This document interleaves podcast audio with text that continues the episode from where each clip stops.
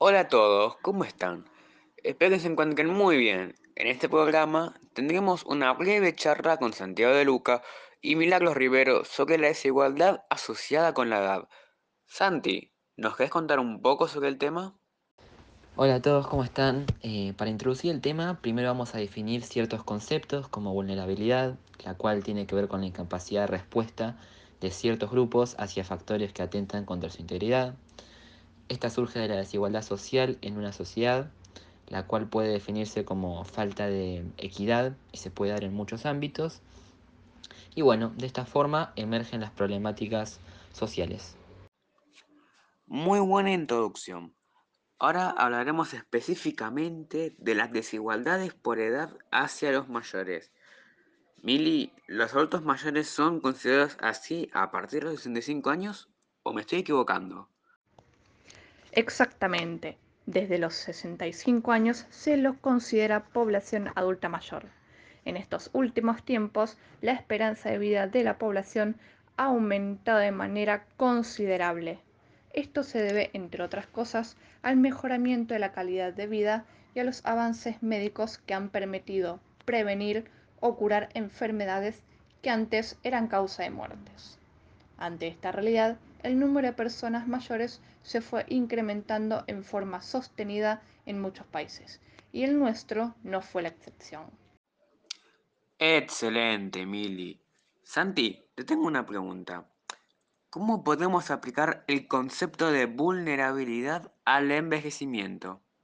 Primordialmente se relaciona con la salud, ya que en cierto punto se genera dependencia debido a que las enfermedades crónicas y discapacidades motrices o mentales requieren antes que nada prevención, pero luego eh, atención médica, medicamentos y cuidados personales de modo permanente. Sumado a lo que dice Santi, todos esos servicios llevan asociados un gasto económico. En el mejor de los casos, los adultos mayores poseerán capacidad económica suficiente como para cubrir las necesidades en la oferta privada o, de lo contrario, buscarán instituciones públicas. Además, chicos, muchos adultos mayores ven limitada esa capacidad y por lo tanto ven restringido y difícil acceso a la prevención, a los sistemas de salud, medicamentos o tratamientos. De esta manera, debido a las limitaciones que se presentan y dentro del contexto social y económico prevalente, la dependencia de la vejez es en muchos casos responsabilidad de los hijos o de familiares como nietos, hermanos y demás parientes. ¿Qué opinan ustedes? Esto es un tema porque los parientes también tienen que tener tiempo y paciencia para tratar ciertas situaciones. Totalmente. A veces hasta puede llegar a ser difícil sostenerlo en el tiempo y además se requiere de un cuidador.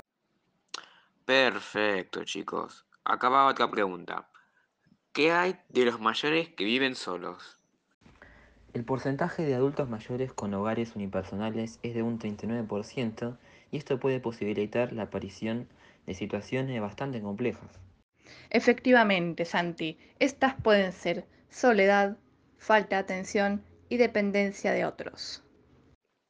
Bueno, chicos, hemos respondido a las preguntas que nos han escrito nuestros oyentes el fin de pasado. Ha sido un placer conversar con ustedes y nos vemos en el próximo programa. Ha sido un placer. Abrazo grande. Chao, chicos. Siempre es un placer. Saludos.